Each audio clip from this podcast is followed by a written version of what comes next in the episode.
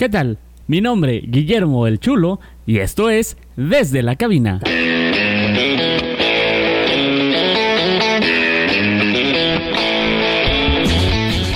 ¿Qué tal? Bienvenidos a una emisión más, esto que es desde la cabina, me da mucho gusto saludarles y me da más gusto que eh, darme cuenta que cada vez son más personas las que ya se han suscrito, las que ya siguen, las que comparten los episodios desde la cabina y eso me hace sentir muy orgulloso del trabajo que se está haciendo, del trabajo que se está llevando a cabo. Muchas, muchas gracias también a todas las personas que me siguen ya a través de las redes sociales de Guillermo el Chulo.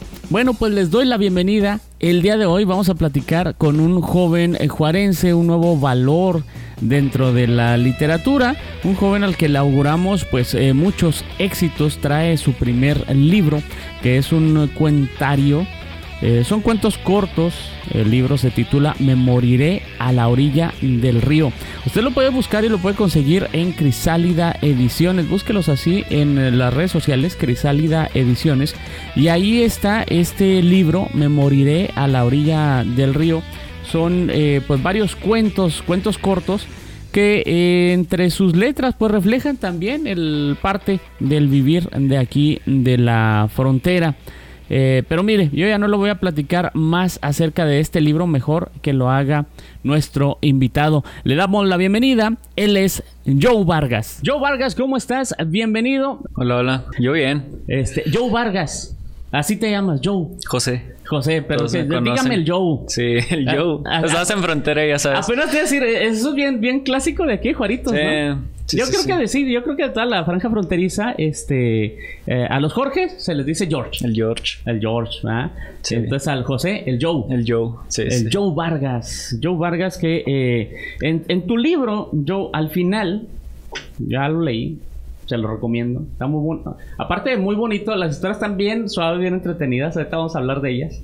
En tu libro al final dice, nacido en el punto donde convergen Chihuahua, Texas y Nuevo México. Licenciado en Historia y maestrante en el programa de estudios literarios de la Universidad Autónoma de Ciudad Juárez. Ha publicado cuentos en las revistas Paso del Río Grande del Norte y Reflexiones Marginales. Ganador del tercer lugar en el premio al estudiante universitario de la Universidad Veracruzana en la categoría Sergio Pitol Relato en el 2018. Y también mención honorífica en el Premio Estatal Literatura Joven 2019 por el, por el cuentario Another Love Song y otros cuentos. Joe Vargas, esto es lo que dice en tu libro, así te describe. Sí, sí, sí. Pero si a ti te preguntan, llegan contigo y te preguntan, oye, ¿quién es ese vato? El Joe, el Joe Vargas, ¿quién es? ¿Cómo te defines a ti mismo? Ahorita estábamos platicando, ¿no? Y la, verdad no sé, o sea, tú me decías ahorita, ¿cómo le pongo? Yo Vargas, escritor. Y, pues yo te decía, pues sí, ¿no? Pues soy es, lo que soy ahorita, pero no, no, no sé cómo me describirías realmente. Porque, o sea, no me considero tampoco escritor como tal. Porque, no sé, siento que para eso se necesitan años y años de de experiencia, ¿no? Y yo estoy comenzando todavía con esto y todavía no sé si realmente... Te, haces llamar a ti mismo no escritor. Pues no, no, no, no, escritor, pero no, no, definiría mi persona nada más como escritor, ¿no?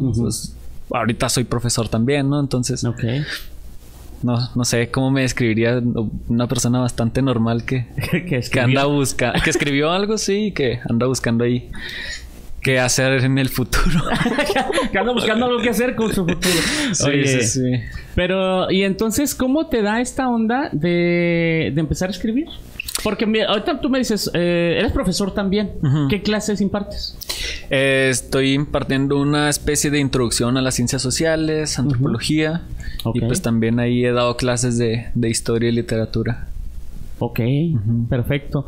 Eh, y, entonces, ¿cómo, ¿cómo va de, ok, soy un profesor, doy clases, quiero tener mi libro? Sí, mm, no fue tanto quiero tener mi libro, sino una necesidad, como te decía ahorita, de, de, expresar, ¿no? De, de rendir como homenaje a cosas que me gustan como tal, ¿no? Entonces, yo desde más o menos, o sea, muchos escritores que sí se hacen llamar como tal, siempre te cuentan, ¿no? Desde, no, desde niño leo y desde niño tenemos una biblioteca enorme en mi casa y cosas así, ¿no? Sí, y la verdad es que en mi casa no, no, no teníamos libros, ni, ni biblioteca, ni nada. Eh, y veía mucha televisión, etcétera. Y es hasta más o menos cuando voy a terminar la preparatoria que me empieza a llamar un poquito la, la pues la, la, literatura sí en general, ¿no? Porque voy descubriendo algunos autores ahí que, que rompían con mi idea de la literatura, ¿no? Yo tenía una idea más aburrida de la literatura, como todos los jóvenes, ¿no? Entonces yo voy descubriendo ahí algunos autores que me llaman mucho la atención y pues ya tenía la idea de, de estudiar historia. Entonces pues ya que estoy en la licenciatura en historia, pues voy conociendo pues un poquito más de otras lecturas eh, sobre literatura, entonces ya empezó a como más allá de las lecturas obligadas de la escuela, ¿no? Sí, sí, sí, sí, A veces se encargan que no sé que la metamorfosis en secundaria. Sí, eso está chido. Eh, no, sí está muy bueno. Sí, pero, eh, no es para un niño de secundaria, por ejemplo. Exacto, no y aparte es, a todos nos habrá ocurrido, ¿no? Que de pronto, ay, es que lo encargaron en la escuela, lo tengo que leer y luego muchos, este, hacíamos esto de agarrar, no sé eh, nomás la sinopsis, de ahí medio copiabas algo y, ya eso era lo que entregabas como, como tu trabajo, ¿no? Sí, es que es un problema también, pues, con algunas de estas lecturas que luego recomiendan en secundaria y en preparatoria, que, pues, son clásicos, ¿no? O sea, de, la, literatura, pero no están para un chico o una chica de, esa edad, ¿no? Entonces, o sea, no están tan digeribles. No, pues. no, no se entienden. Ajá, o a lo mejor pues sí, justo no, no logras llegarle al punto del texto a esa edad, ¿no? Porque no hay una formación literaria desde la escuela ni desde la casa. Y pues porque son obras que incluso siguen un montón en la universidad, ¿no? Entonces sí parece un poco raro que pongan esas lecturas tan complicadas en esa edad. ¿Cuándo eh, empezaste a hacer tu primer escrito? Eh, justo te decía cuando estaba a finales de, la prepa, que sobre todo me llegó un libro, ¿no? Que, se llama On the Road, de Jack Kerouac. Y es una novela de viaje, ¿no? Es de, este sobre este chico que, regresa de la guerra y lo único que hace es vagabundear por todo Estados Unidos, ¿no? Pidiendo ride y metiéndose en bares de jazz, etcétera.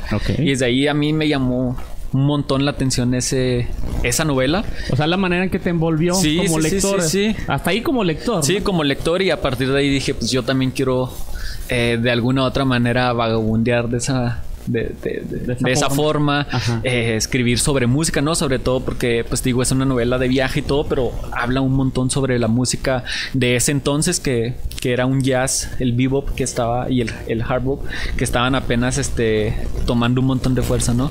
Entonces yo también quería hablar como de la música que a mí me gustaba, etcétera, y a partir de ahí empecé a escribir algunos cuentos y cosas así, y, y pues ahí se van quedando, ¿no? O sea, te digo, desde ahorita retomando lo que me decías, ¿no? O sea, yo nunca pensé que quería escribir un libro como tal, ¿no? Sino que nada más quería escribir algo y de alguna u otra manera, pues expresar y rendirle homenaje a las cosas que a mí me gustaban, ¿no? Como lo hizo Jack Kerouac o algo así.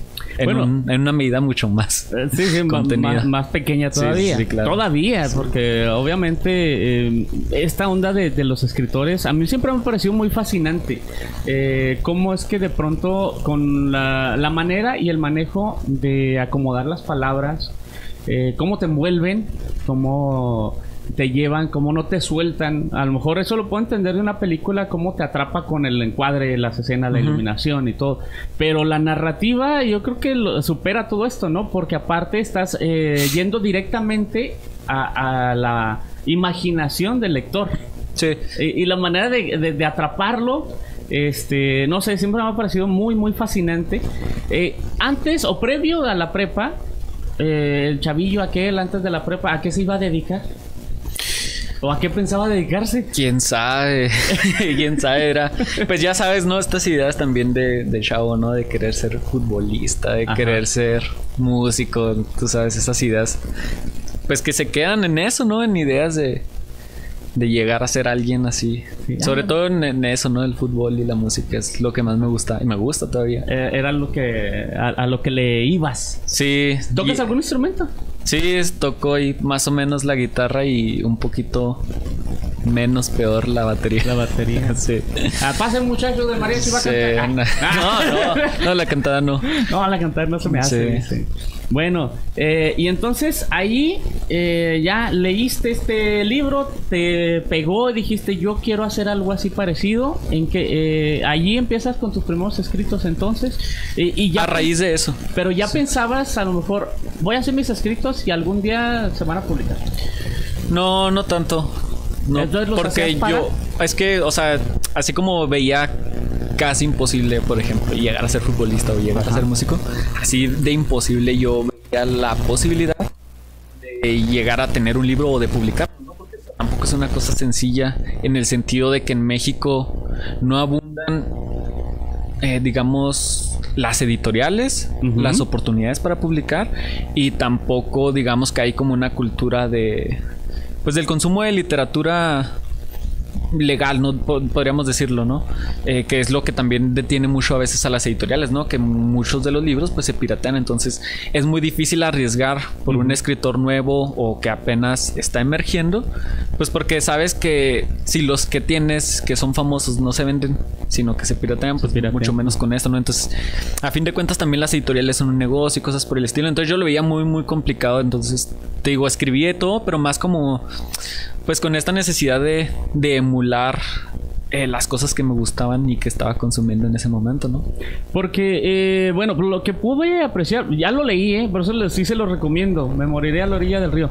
Lo que pude apreciar y se puede palpar muchas de las cosas es obviamente la toda la cultura que se vive aquí en Ciudad Juárez. Eh, desde lo que escuchas en la radio, lo que ves en la televisión. Eh, hay, una, hay una parte en... No me acuerdo cuál de los cuentos es. Donde, ah, pues es este eh, de Memoria a la orilla del río.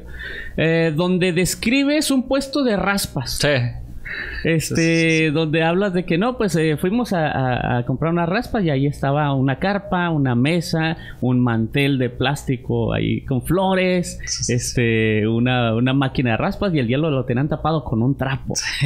Y, eso seguramente usted este, eh, eh, que no está viendo ahorita lo habrá visto en, cualquier esquina de cualquier colonia, se toca un puesto de raspas así. ¿Cómo en estos escritos, cómo te da, vaya, Podías haber escrito sobre cualquier cosa. ¿Sí? Sí. Pero. supongo, ¿no? Sí, pero, pero dijiste, oye, espérate, yo quiero escribir sobre cosas que pasan en mi ciudad. Sí.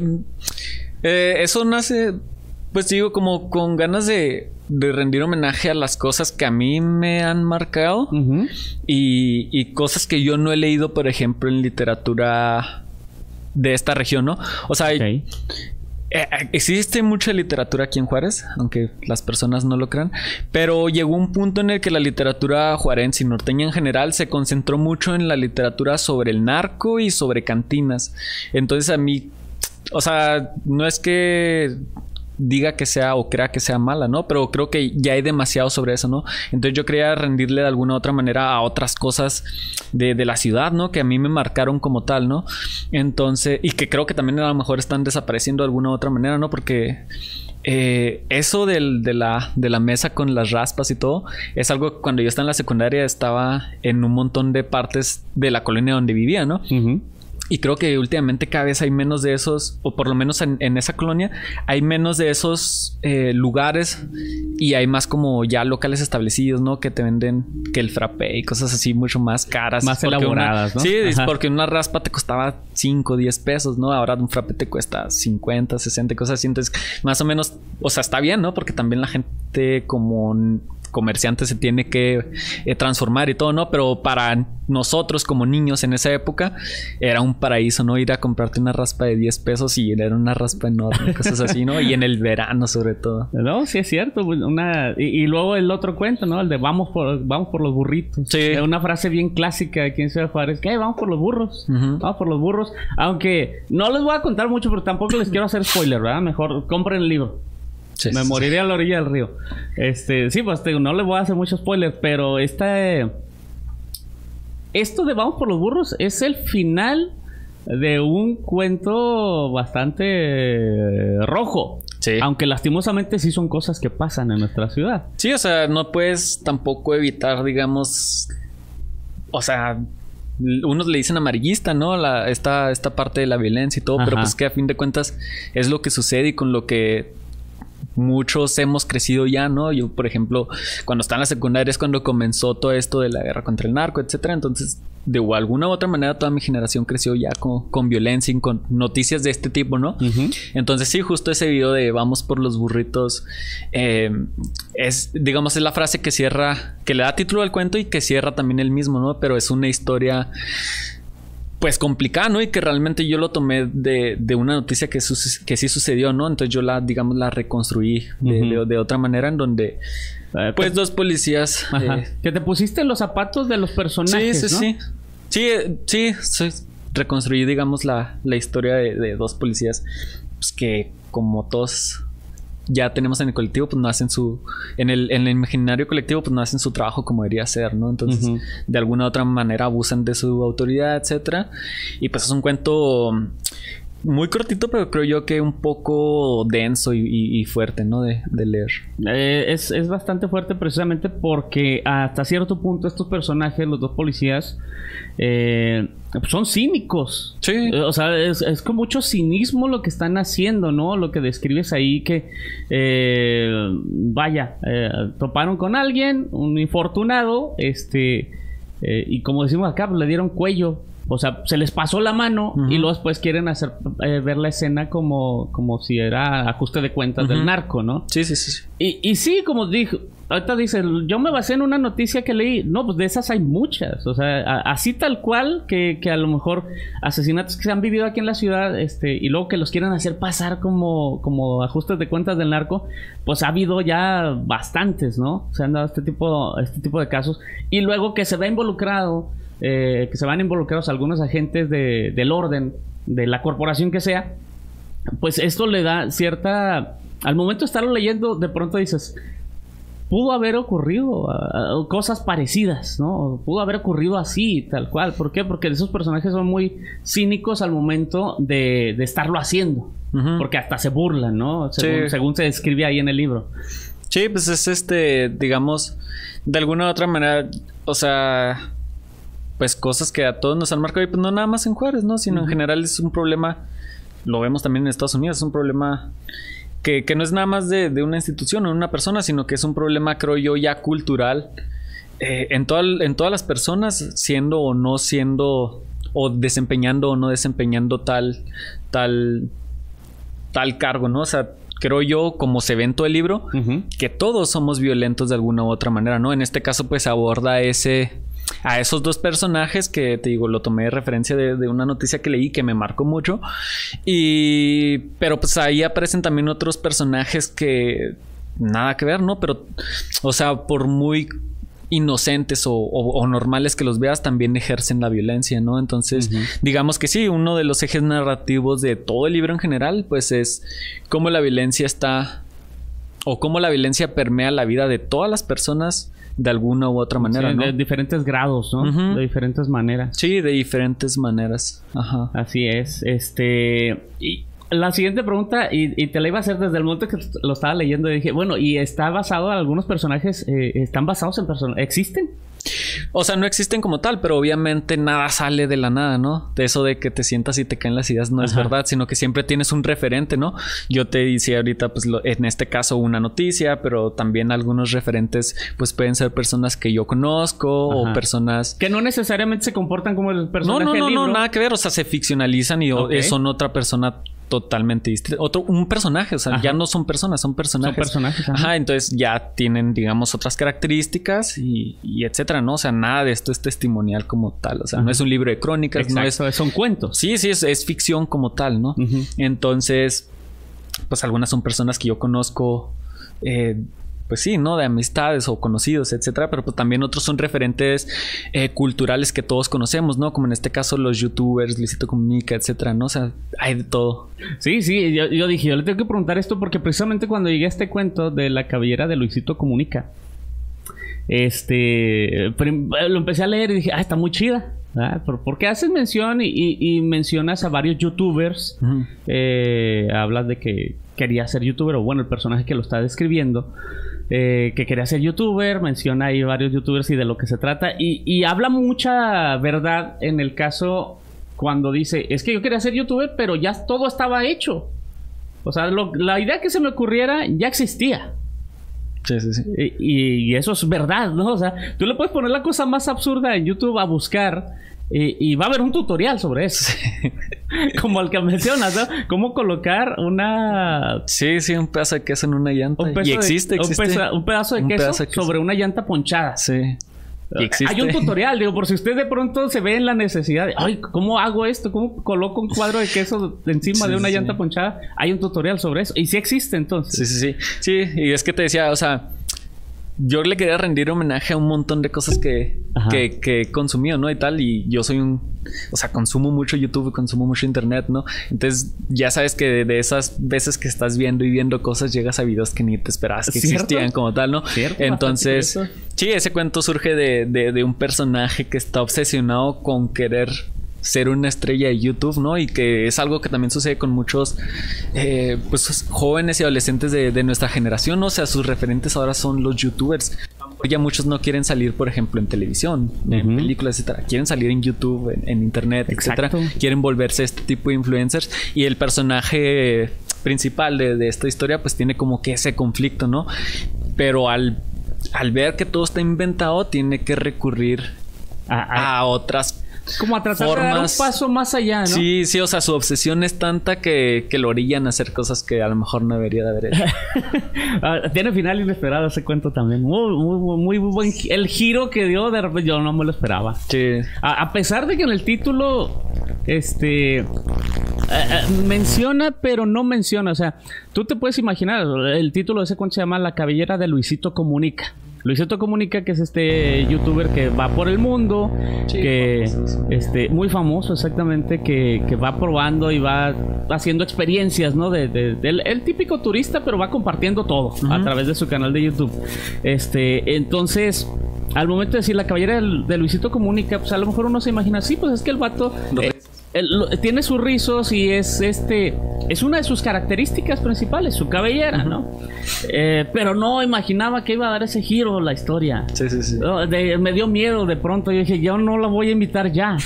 O sea, yo no soy youtuber, pero me dio miedo. no soy youtuber, pero me dio miedo. Y es lo que te decía, ¿no? O sea, son todos estos personajes que de alguna u otra manera ejercen la violencia, ¿no? Ajá. Porque es, como personas creo yo que ya crecimos con todo este colectivo imaginario, de alguna u otra manera la ejercemos y, no nos damos cuenta a veces, ¿no? O sea, yo lo llevo al extremo en la ficción, pero, o sea, hay un montón de tipos de violencia, a veces nada más es verbal o de un montón de formas, ¿no? Y, eh, todos la ejerzamos. Es cierto lo que dices ahorita de que los jóvenes, este, y yo lo veo mucho con los chavos de, de prepa, ¿no? Eh, me imagino que tú también con, tus alumnos lo has de ver igual.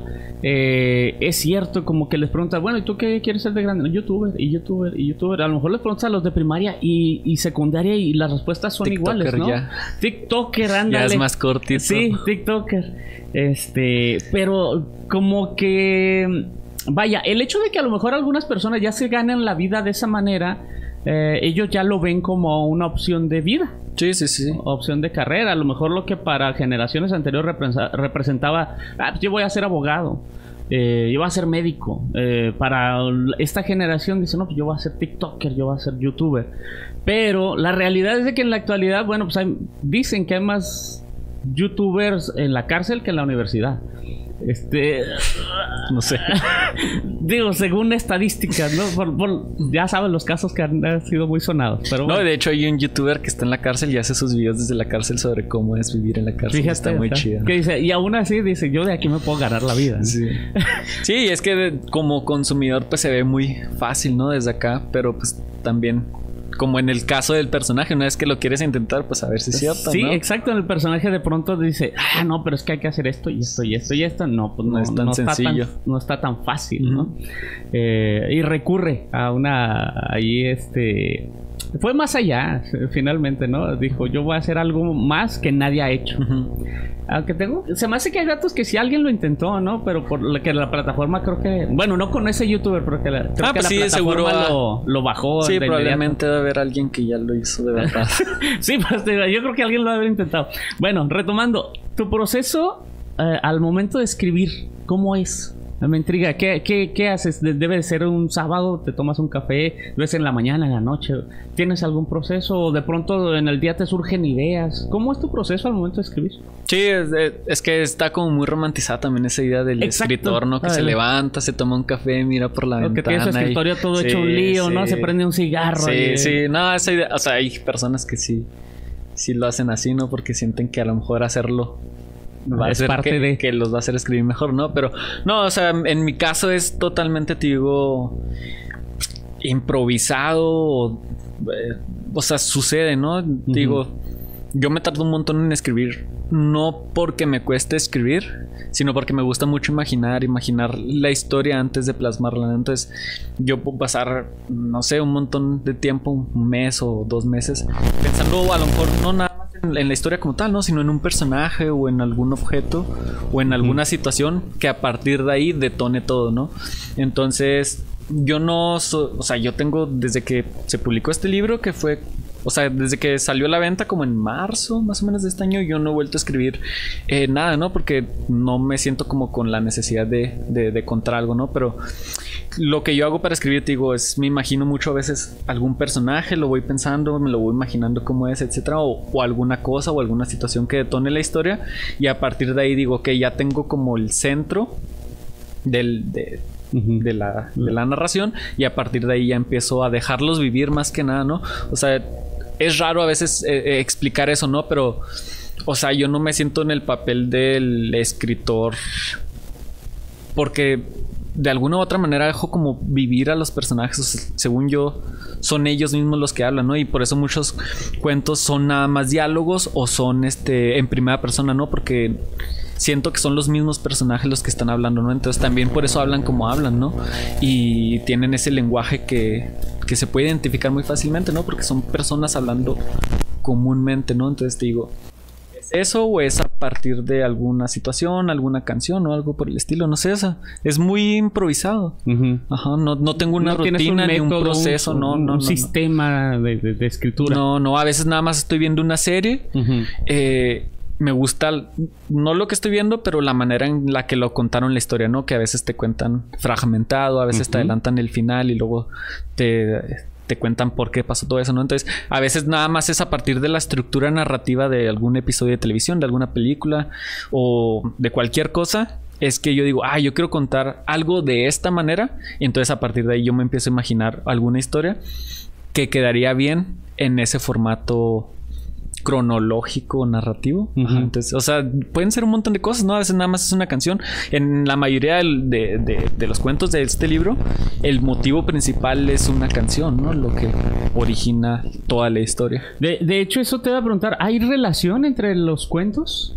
Porque, ah, porque hay un personaje que, creo que se aparece o se menciona en el, en el primero, después reaparece en el último. Eh, hay un. El mismo el arma, ¿no? El Colt, se, menciona en uno de los cuentos y luego al final es, el, es un cuento de cómo llegó ese, ese revólver, ¿no? A manos de uno de los personajes. Eh, en, todos los cuentos eh, hay relación? o sea, hay relación porque todos, creo yo, surgieron de, de mi cabeza, ¿no? O sea, pero te digo, yo no los escribí pensando en que se relacionaban como tal, sino que te digo, yo tenía algún motivo, alguna historia, algún personaje, algún objeto que, que me orillaron, ¿no? A querer escribir alguna historia y nada más, ¿no? Pero yo no estaba pensando primero en que todos iban a hacer un libro y que se iban a conectar. ¿no? Yo escribía nada más por escribir, escribía suelto, suelto y ahí se iban quedando. Entonces ya en el momento a partir de que se empieza a convertir en un libro como tal, pues ya me doy cuenta de que sí hay muchas relaciones, pero que no fueron intencionadas, ¿no? A veces nada más es pues, no sé, es, es, que es mi misma cabeza la que está escribiendo todo, ¿no? Entonces, de alguna u otra manera se tienen que relacionar. Pero vaya, cronológicamente a lo mejor, no sé, en una segunda edición, en algún otro libro a futuro, pueden reaparecer estos personajes. ¿Se, sabrá una parte de la historia que ya los conecte directamente entre un cuento y otro? Sí, puede ser. No sé si vaya a ser intencional o, no. O, suceda. Sí, o a veces nada más sucede, ¿no? A veces de esas veces que hay cosas que ya ni recuerdas y te vuelven y es un flashazo, ¿no? A veces así me sucede cuando estoy escribiendo, ¿no? Que estoy escribiendo y digo, ah, esto me recuerda a tal cosa y ya la puedo jalar o la puedo conectar. Y a veces no, a veces nada más sucede y ya cuando lo estoy leyendo digo, ah, entonces tiene conexión con esto, ¿no? Porque no me había dado cuenta o algo así. Entonces digo, imagino mucho las cosas antes de escribirlas, entonces a lo mejor eso tiene mucho que ver, ¿no? Con que de alguna u otra manera en mi cabeza lo estoy conectando casi siempre todo. Oye, noto algo parecido al manejo que le da a lo mejor Quentin Tarantino a, sus películas. Eres fan. Sí. Porque lo mencionas, ¿no? en uno de los cuentos también. Eh, creo, que en el. Ay, no me acuerdo, no me acuerdo cuál es. Creo que menciona. Ah, sí, sí, en, como lo hace, One More Love Song. Ándale, One More Love Song, como dice, como, la, como lo haría Tarantino. Algo así. Sí, algo así. Algo así lo mencionas. Entonces eres fan. Sí, pues de Tarantino y de un montón de, de, cineastas, ¿no? Eh, eh, por ejemplo, ese cuento, el de One More Love Song, o sea, me inspiró mucho un guion que escribió Tarantino, pero que la película la dirigió este Oliver Stone, que es la de Natural Bone Killers, que es el de esta pareja que los conecta su ansia por asesinar a personas, ¿no? Exacto. Y es una historia de amor, aunque a lo mejor a la gente no le guste o, no lo, le sea difícil concebirlo como tal, ¿no? Y, o sea, eso fue totalmente una inspiración. Yo cuando vi esa película me voló la cabeza y... A muchas, pues, a muchas personas se nos pareció así como que, ah, wow, una obra, una obra maestra, ¿no? Y, precisamente por hacer estas, estas conexiones eh, y, de pronto topas unos personajes así de crudos. Eh, y en este caso, en, One More Love Song, eh, que se desarrolla eh, pues aquí en la frontera, Juárez, El Paso, ¿no? que, en uno de los casos van a, un concierto aquí, al, aquí al Paso, que es algo bien frecuente, ¿no?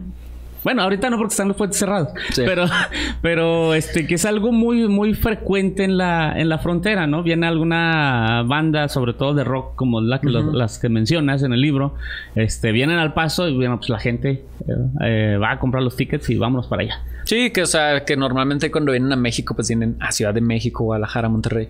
Y pues nosotros tenemos esa posibilidad, ¿no? De que a veces vienen al paso, vienen al Buquerque o algo así más o menos cerca. Y justo pues también, o sea, esa historia, te digo, casi todas son de alguna u otra manera homenajes. La mayoría son homenajes que le quiero rendir a ciertas cosas, ¿no? Y en este caso, pues era Em, pues a eso de, ir a los conciertos, que es algo que también me gustaba un montón antes de la pandemia. Bueno, todavía me gusta, pero ya no, pero pues no, hay. Que también hay un montón de música en ese, en ese cuento. Obviamente, pues te digo la referencia a la película de escrita por Tarantino y dirigida por Oliver Stone y a un montón de cosas, ¿no? O sea, a veces digo, son esos los motivos que me orillan a, escribir, ¿no? El, querer poner algo que me gusta en algo mío. Entonces, eh, a veces es eso. Bueno, y entre toda esta mezcla entre Tarantino, este, los burritos, Kings of Leon, ¿dónde entran los Silver? Eso me llamó mucho la atención, que es bien característico de aquella parte, pero ¿dónde entran los Silver en, tus historias? Eh, digo, este, ¿Cómo fue que entraron ahí? Sí, este libro, eh, como te mencionaba ahorita, se conformó individualmente cada cuento, ¿no? Entonces, fue a raíz de la insistencia de, amigos que conocí en toda la República cuando iba a congresos, etcétera, que me dijeron, o sea, tienes la posibilidad de, o sea, de poder publicar, ¿no? O sea, porque si si escribes chido y cosas así, ¿no? Entonces fueron ellos los que me, me alentaron, ¿no? A tratar de conformar un libro como tal y meterlo a concurso que es, digamos, una de las maneras, entre comillas, más sencillas de publicar, ¿no? Porque normalmente hay algunos concursos de universidades o de, de estos estatales que si ganas te publican uno de los premios a veces es monetario, a veces es monetario y publicación, a veces nada más es la publicación. Pues es eso, ¿no? la, la oportunidad de, ver tu trabajo impreso como tal, ¿no? Y pues eso fue principalmente, ¿no? Que me orillaron a conformar un libro y meterlo a, concurso. Primero fue un solo cuento, el de One More Love justamente, que lo metí en el, en este pues en este concurso ya bastante prestigioso de la Universidad Veracruzana que tiene para la categoría de cuento, poesía y, ensayo, si no me equivoco. Y pues ahí obtuve un tercer lugar. A partir de ahí, pues yo me motivo de cierta manera y ya conformo un primer, una primera versión de este libro, ¿no? que es la que participa en el Premio Estatal Literatura Joven Chihuahua que se llevó a cabo en 2019 y que, recibió mención honorífica. Había un ganador y menciones honoríficas. Entonces, pues yo no pude ganar y recibí mención honorífica, pero pues una de las cosas, o sea, para mí las menciones honoríficas son malas en todo sentido, ¿no? Porque no ganas. ¿Por qué malas? O sea, no ganas. Ajá. O sea, no, no ganas nada.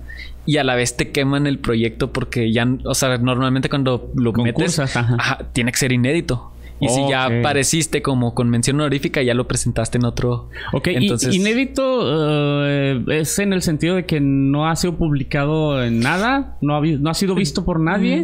Mm, no, o sea, que no ha participado, o sea, que no ha sido publicado, etcétera, o que no ha aparecido en algún lugar, o que no ha ya concursado en algunos otros, ¿no? Ok. Entonces te lo quema como tal, ¿no? Ya no lo puedes meter, en otro concurso porque ya recibió mención honorífica en uno. ok. Entonces ya prácticamente estaba perdido de alguna u otra manera. Y es a raíz de eso y de algunos otros amigos que te digo que, que hice. Eh, pues en, los congresos y todo de San Luis Potosí que que ellos inician su editorial independiente, ¿no? Porque ellos, ellos, este, justo también viajando y conociendo un montón de gente que tenía talento y que no encontraban en dónde publicar, pues crean esta su propia editorial, ¿no? Entonces ya tienen bastantes libros publicados, etcétera, y me invitan a raíz de eso, ¿no? Y también de la, de la mención honorífica, se me dicen, aquí lo puedes publicar, etcétera, te invitamos, todo. Y pues justo ya, eh, digo, ese que, que recibió mención honorífica fue una primera versión, a partir de la invitación a publicarlo. Eh, los reviso, algunos los reescribo como tal. Y te digo, ya me daba cuenta que era todo o, en general era un libro que homenajeaba sobre todo canciones o músicos que me gustan, ¿no? Y ya estaba cerrando el libro y no estaban los Silver que si voy, si voy a hablar de Juárez y voy a hablar de cosas que me gustan, no, no podían no estar, ¿no? Y otro pues era Mary Robbins, ¿no? Que es este músico que aparece, bueno, que le da motivo al cuento final, ¿no? El del Colt de Mary Robbins, que tiene, pues fue un músico de country de estadounidense que tiene una canción muy famosa sobre el paso que, yo le equivalo pues más o menos al, al Noa Noa de, de, Juan Gabriel. O sea, son así de icónicas siempre. Siempre allá suenan como acá suena el Noa es este, Es este tema que dice que eh, se enamoró de una mexicana en, en, El Paso, precisamente. en el Roses Cantina. que también es un lugar que existe como tal, ¿no? Entonces, ya estaba terminando el libro y no estaban esos dos esas dos cosas que son bien, bien clásicas, ¿no? O sea, Juan Gabriel también es muy famoso y no aparece aquí, pero, o sea, creo yo que los Silvers todavía, desde mi punto de vista, todavía son más representativos, ¿no? de Ciudad Juárez, porque es de la gente de aquí de Ciudad Juárez y, no sé, hablan sobre el lugar siempre, ¿no? Y se estaban quedando fuera, entonces yo dije, a partir de, o sea, a partir de estos dos músicos tengo que escribir una historia para que, para rendirles homenaje de alguna otra manera, ¿no? Y que aparezcan, que estén ahí. Y justamente, pues los Silvers con la canción de Memoria a la orilla del río, bueno, o sea, a la orilla del río, sí, o sea. Memoria. Y entonces, a partir de ahí, pues digamos, eh, reescribo la canción de alguna manera. O sea, a partir de, la, de lo que dice la letra y la canción como tal, yo narro una historia, ¿no? De, cómo sería desde mi punto de vista como una, hoy. Ajá, Como una realidad alterna, ajá, pero de una historia muy parecida. Sí, sí, donde la canción te dé claves para entender la historia como tal y el final y todo, ¿no? O sea, que se englobe la historia, o sea, que se conecten siempre, ¿no? Y pues igual con, con el Cold, ¿no? En donde quería que apareciera algo muy de Mary Robbins y siempre que buscas imágenes de Mary Robbins aparece así como con su, con su revólver, ¿no? Cosas así. Entonces el revólver como tal, este objeto, es el que me dio el motivo para desarrollar toda la historia como tal, ¿no? Entonces, de esa manera es que llegan los Silver y, y se conectó, ¿no? En general, o sea, te digo, son homenajes a, cosas que me gustan o que me han marcado, cosas por el estilo. Eh, bueno, y, tú en lo personal, ¿cuándo escuchaste a Los Silver? ¿Tú recuerdas? Sí, o sea, no la primera vez como tal, ¿no? Porque siempre están sonando, pero... Ajá. O sea, yo tengo dos grandes recuerdos de... de no sé cuál fue primero. de su música. Sí, o sea, o sea, los he escuchado toda la vida, creo, ¿no? Pero Uno es un disco que tenía justamente mi papá de, de estos piratas donde decía, como en el libro, ¿no? Los Silver con, un marcador. Ajá. y tenía sus canciones y yo no recuerdo si la primera vez que los escuché fue justo en ese CD o una vez que iba en la ruta, también muy, muy chico, y se subió un señor a cantar Novia Linda. Entonces yo me acuerdo que la primera vez que escuché o sea, según yo es la primera vez que escuché Novia Linda, fue con un, señor que se subió a la ruta con una guitarra y empezó a cantarla, ¿no? Entonces yo me acuerdo, o sea, yo, yo, yo quedé como traumado con esta historia de que se robaron a la, o sea, se la llevaron, ¿no? Se llevaron a la, novia de este personaje que están contando la historia y yo me quedé muy marcado, entonces no sé si fue la primera vez en, en ese momento cuando estaba muy pequeño y iba en la ruta con, con mis papás y todo o con el disco este, este pirata que todavía me acuerdo muy bien de él, ¿no? Entonces, eso, o sea, son recuerdos muy, muy viejos, tan viejos que no sé cuál es más viejo. Eh, eh, entonces, es por eso que en la historia, no les voy a contar toda la historia, compren el libro. Compren el libro, me moriré a la orilla del río. Pero en la historia, un pedacito más. En la historia, eh, por eso ya no se sabe a saber, ya no se vuelve a saber de la chica. Sí. Eso es, un final abierto, ¿no? Sí, desapareció. Sí. Sí, o sea, no sabemos. o sea, yo dije, yo lo voy a preguntar, yo me quedé con la duda porque terminas de leer el cuento y yo, ¿y qué pasó? Entonces, ¿qué pasó? Porque el, el, el, sonso aquel se quedó dormido. Este, ah, yo dije, bueno, ¿cómo, se, queda dormido? Y luego, ¿qué pasó con la chica? pero es que eso es muy normal, ¿no? Como quedarse dormido con el calor. O sea, a mí me ha oh, pasado que a estás así afuera o en el carro, vas manejando sin aire. Cierto. y te quedas dormido, entonces. Que, eso también es bien común aquí en Juárez, que los carros no traigan aire acondicionado. entonces, bueno, se quedó dormido, la chica ya no la vuelven a ver, ya no se sabe en qué termina. no se sabe. Sí, porque la, la, historia cierra con el regreso de él a casa a buscar a ver si, a ver, regresó y, le dio la noche y ya no se sabe. No se sabe. Sí. Fíjate nomás. Me moriré a la orilla del río. Ay, ¿cómo está aquí? Me moriré, a la orilla del río de Crisálida Ediciones. Esta es la empresa que dices que este pues te, buscó para publicarte. Me moriré a la, orilla del río. ¿Ves en un futuro tus cuentos plasmados en otra obra como alguna película? Es algo que, o sea, de hecho, también una de las primeras de uno de mis primeros acercamientos con la escritura como tal fue tratando de escribir guiones, ¿no? ah, yo quiero escribir una película. Sí, o, un video de YouTube o, un cortometraje, algo así, ¿no? Entonces, eh, en la preparatoria estaba eh, con un con un amigo que hoy trabaja en Televisa Juárez, ¿no? Este eh, Carlos Lara trabaja en producción ahorita ahí. Y desde, desde la prepa teníamos como que esas ansias de querer hacer algo audiovisual, ¿no? Entonces, yo no tenía ni el equipo ni creo que tampoco tanto los referentes de, todas estas cosas tecnológicas, ¿no? Entonces, a mí, por lo que más o menos conocía, pues era el, contar historias, ¿no? Entonces, algo que hacíamos mucho en esa época era yo escribía y él más o menos lo realizaba, ¿no? Ajá, y después, ya que salió el libro y todo, me contactó de nuevo, ¿no? Y me lo pidió de todo y ya me dijo, o sea, me gustaría en algún momento, porque él también ha tenido como que esta, esta espinita de querer llevarlo como. Pues, de querer llevar a, hacer cortometrajes, ¿no? Corto, apenas te hacer que fácilmente pues, sacan cortometrajes de aquí, ¿no? Sí, y, me dijo, pues a lo mejor en algún momento se puede dar, etcétera. Y pues algunas otras personas también me han dicho que, que les gustaría eh, verlo o tratar de, de más o menos llevarlo a, a algún cortometraje o algo por el estilo. Pero pues es complicado, ¿no? Por un montón de, de cosas que, que tiene que ver pues con las historias mismas, con los ambientes de, de, las historias, a veces con los derechos de autor de las canciones. ¿El autor es el autor? No, con los derechos de autor de las canciones. Ah, o por ejemplo, o sea, a mí no me gustaría verlo ver un, un, por ejemplo, un cortometraje sin todas estas canciones, ¿no? Porque las canciones son lo que forman parte de forman parte de la narrativa misma del. Entonces, por ejemplo, ver, no sé, alguno de estos eh, llevado a la, a la pantalla eh, sin la música de fondo o sin las referencias, pues sería complicado, ¿no? Y a veces algunos de estos no son derechos ah. sencillos. Sí, sí, es como hacer una hamburguesa sin pan, difícil, ¿no? o sin carne. Sí, o sin carne. Pero, ok, ¿no? sí. A lo mejor en algún momento sí. Sí. Sí, ojalá. Ojalá. Muy bien, este... Hay, más, que, más que hablar, pero mira, cuando tengo invitados aquí que son músicos, pues interpretan un tema, ¿no? Parte de su obra. ¿Cómo no nos lees tú un, fragmento de, de tu libro Este, eh, ahora sí que qué mejor que en la voz de su, de su autor, ¿verdad? para darle todo el énfasis que con el que pasaba por tu mente al momento de estarlo escribiendo. Sí, pues igual no tengo así la, la voz de narrador ni de, de personaje de radio, pero pues voy a intentarlo, ¿no? Y pues justo pues igual la parte final de ese de, de la orilla del río, ¿no? Porque a final de cuentas es un, final abierto y todo. Y pues te decía, es la historia de dos niños de secundaria.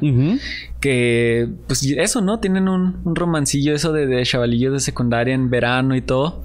Y, escuchan música, van por las raspas, etcétera. Hasta que la chica, la, la pues sí, la chica empieza a contar un problema que tiene, ¿no? Es una chica que como decíamos ahorita, eh, estudia en, Estados Unidos, pero vive acá, ¿no? que es algo también muy, muy común. Muy común, ¿no? Que, que debe de cruzar todos los días para la escuela eh, y al regreso. Y pues muchos de ellos lo hacen solos, ¿no? Entonces yo también cuando. O sea, me tocó ver un montón de veces jóvenes que venían de la escuela o iban a la escuela y pues solos, ¿no? En el camión, etcétera, ¿no? Entonces, Así es. Eh, pues voy a contar un, a leer un par de paginitas del, del final y dice: Llegaron las vacaciones y Dani se eh, se olvidó de ello hasta ese día caluroso de agosto. La troca había vuelto y Dani, en un principio, prefirió no voltear. Llevaba la mirada baja hacia el piso, hasta que miró caer muy cerca de sí una bola de cartón mojada que se pegó al cemento. Era tabaco para mascar y no pudo resistirse a mirar hacia arriba. Ahora eran dos los tipos que abordaban la troca. Ambos se parecían, con excepción de que uno llevaba una larga barba canecida y tatuajes de caballeros medievales y magos en ambos brazos. Ninguno se bajó de la troca. Pero cuando Danny volteó a verlos, el nuevo mostró un reloj de arena y al sonreír dejó ver unos dientes amarillos chorreando saliva café. Danny corrió por primera vez hasta el lugar donde tomaba el autobús de regreso a casa y se aguantó las ganas de llorar hasta que estuvo conmigo. En la escuela, acá en México, salíamos a la 1.15, allá, en El Paso, a las tres y media. Le juré que, al día siguiente, al salir de la escuela, me iría directo al puente y le esperaría al volver. Así lo hice. Llegué un poco más temprano de lo que había planeado.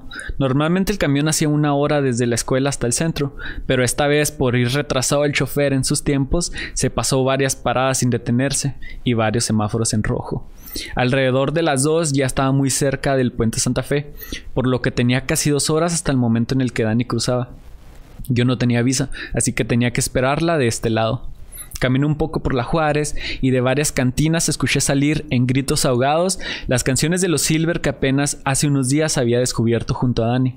Al llegar al puente, justo antes de la caseta en donde se paga la cuota para cruzar, hay un pequeño hueco por el que uno puede entrar a la parte baja del mismo y encontrarse con el río Bravo. Hace muchos años que este ya no tiene agua del lado mexicano, pero del estadounidense he escuchado que incluso llegó a desbordarse. Acá apenas si se forma un hilito entre café y verde que arrastra tierra y un sinfín de basura. Me senté en la orilla a esperar antes de subir para encontrarme con Dani. El puente me hacía sombra y en mi mente comencé a cantar una y otra vez el coro de la canción que escuché el día anterior con Dani. Estaba seguro que esa y todas las demás canciones las conocía a la perfección, y mientras más escarbaba en mi cabeza, más pedazos de las letras iban saliendo. Eso hice por varios minutos hasta que el calor y el sueño salieron para dejarme dormido ahí a la orilla. Las gotas de sudor que caían eh, de la frente sobre mis ojos me despertaron, así como la pesadez que iba tomando la camiseta del uniforme conforme se mojaba con los líquidos, con los líquidos que salían a chorros de mi espalda. Miré mi reloj casi y me di cuenta que pasaban de las cuatro. Pensé que Dani debía estar muy molesta esperándome y salí corriendo al punto donde nos encontraríamos. Ella no estaba y me pregunté si aún no había cruzado o si ya se había ido. Volté a todos lados para ver si la miraba escondiéndose del sol, pero no estaba por ningún lado. Tampoco miré la troca negra de la que tanto me habló. La esperé y la esperé hasta que casi se dieron las ocho y comenzaba a oscurecer. Mi mamá debía estar enojada y a lo mejor Dani ya estaba en casa esperándome para ir por una raspa y escuchar un disco nuevo. Regresé a la estación donde salía el camión hacia el sur de la ciudad y me quedé todo el regreso a casa mirando por la ventana a la gente que siempre andaba deprisa como huyendo de algo. Muy bien. Bueno, pues ahí está. Así concluye este cuento. Me moriré a la orilla del río. Sí, no se sabe. Ya no se sabe qué pasó con ella. Sí.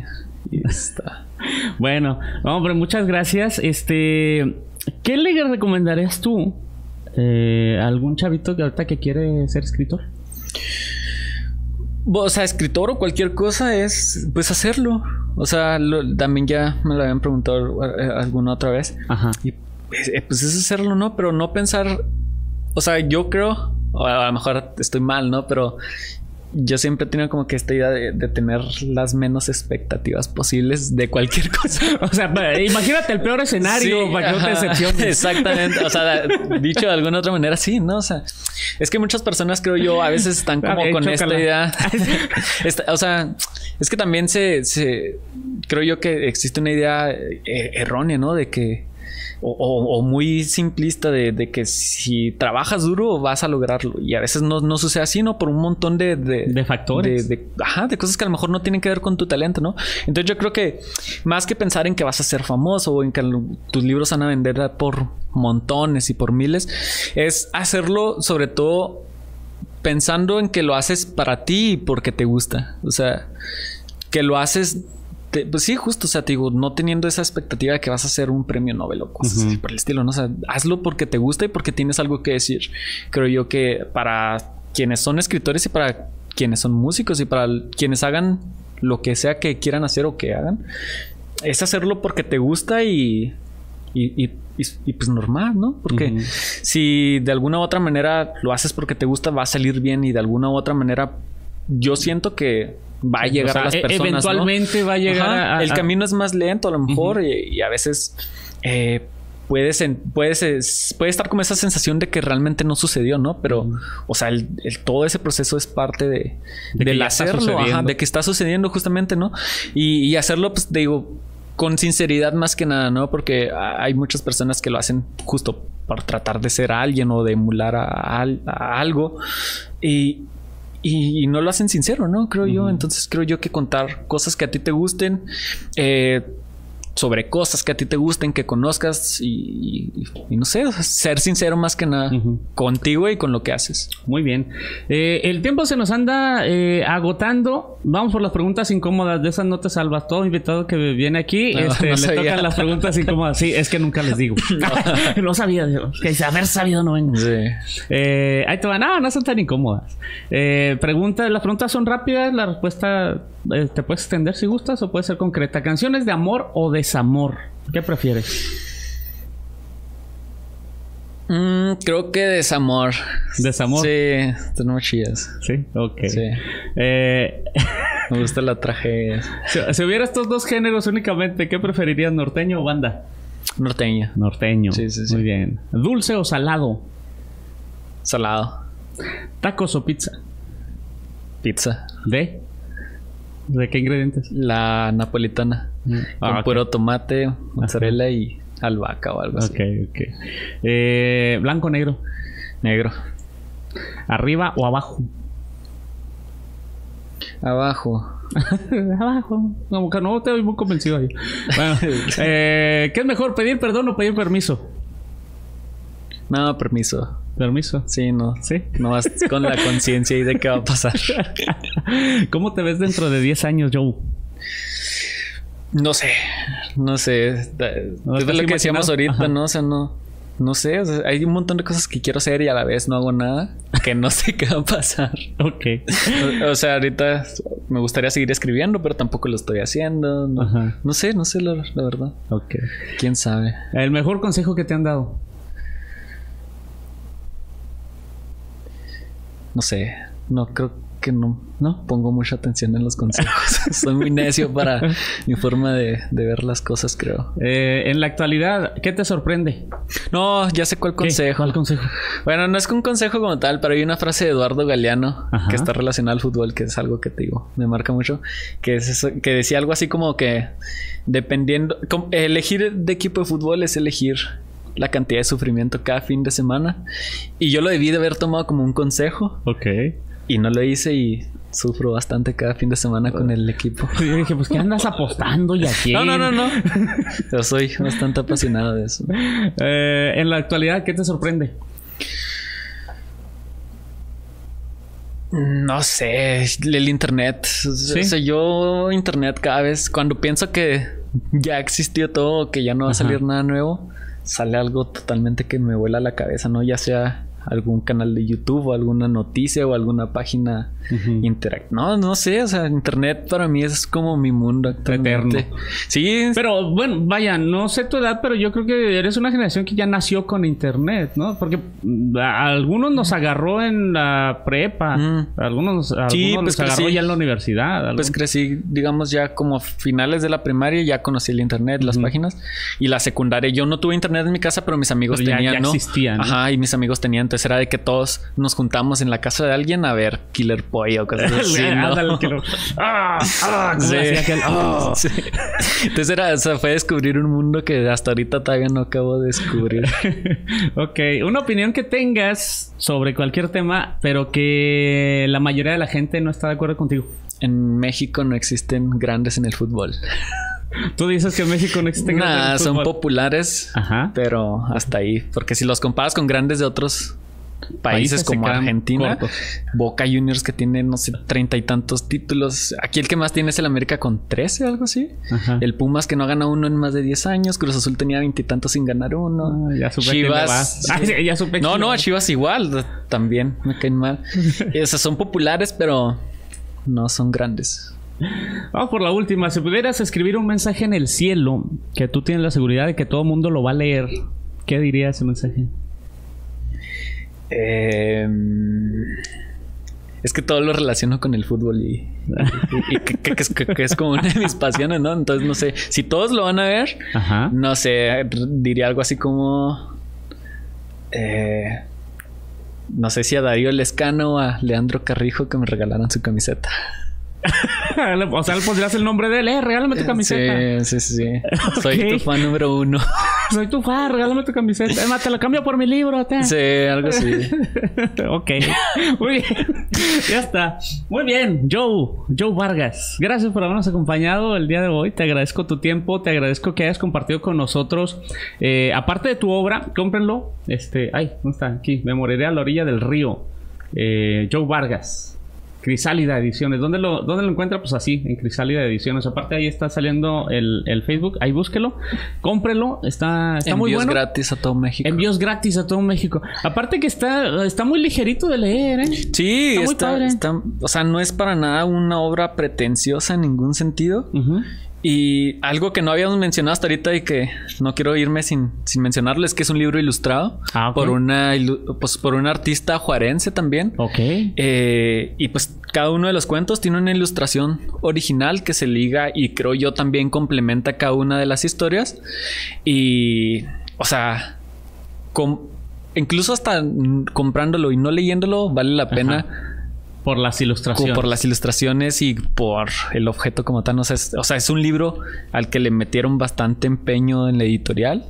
Y pues justo Saludos a Carolina Hernández. Carolina Hernández, la, la ilustradora. Muy bien. Habías de invitarla aquí. Sí, la invitaremos después. Luego platicamos con ella. Sí, sí, sí. Muy bien. Este, yo quiero agradecerte tu tiempo. Quiero agradecerte que hayas compartido con nosotros. Este, y pues nada, desearte todo el éxito. Ojalá que vengan más, más cuentos. Eh, a lo mejor una novela ahí. Estoy. Eh, extensa, ¿no? No tan extensa, pero una novela. Sí. me, gustó tu narrativa, te, soy sincero, me gustó tu narrativa. Este, está chida, está padre, sí te atrapa. Entonces yo creo que yo sí esperaría una, una novela extensa, ¿eh? Sí. por favor. por favor. Ah, no, muchas gracias, yo por habernos acompañado. No, gracias a ti por la invitación, me lo pasé bastante che. Y se agradece sobre todo tirando aquí pedradas, ¿no? Que se lea el libro antes de la. ah, no, es que por cierto, sí. No, es que. Está mucho mejor así la plática. Pues es que, de, es que de eso vamos, a hablar. Déjenme les digo. Quiero aprovechar para quejarme. Yo, yo, no, yo me había encontrado ya antes con Joe y le compré el libro. Este, y le dije, ¿sabes qué? Es que yo necesito leer el libro, porque si no, yo no te entrevisto. Yo necesito leer el libro para saber de qué está hablando. Yo no, no, ni modo de traerte así y luego no saber nada de tu obra, pues que pues. Que ya ha pasado, por eso se agradece, se agradece bastante. Muchas gracias, Joe. Gracias a todos. Bueno, pues él es eh, Joe Vargas, búsquelo así en la, ah, no, así en las redes sociales, ¿no? ¿Cómo, cómo es tu Insta? Eh, Pelenque. Pepelenque. Pepelenque, arroba Pepelenque en el Instagram, así búsquelo. Eh, otro programa platicaremos esa historia del Pepelenque, ¿verdad? Vale. Bueno, pues muchas gracias, Joe. gracias a todos y a todas. Y a ti. Bueno, pues ahí está. Este, a mí no me resta más que agradecerle a usted el favor de su atención. Recordarle que yo soy Guillermo el Chulo. Ahí están las letras, Guillermo el Chulo. Eh, invitarlo a el próximo jueves, jueves a jueves, pues ya sabe, tenemos esta cita, ustedes y yo, eh, con invitados, con invitados eh, trascendentales y sobresalientes. hoy, ya lo vio, no fue la excepción. Muy buen programa el día de hoy. Yo le agradezco a usted el favor de su atención. Recordarle que el próximo jueves, bueno, pues tenemos una cita más y mi nombre, Guillermo el Chulo, y ya nos sintonizaremos la próxima semana.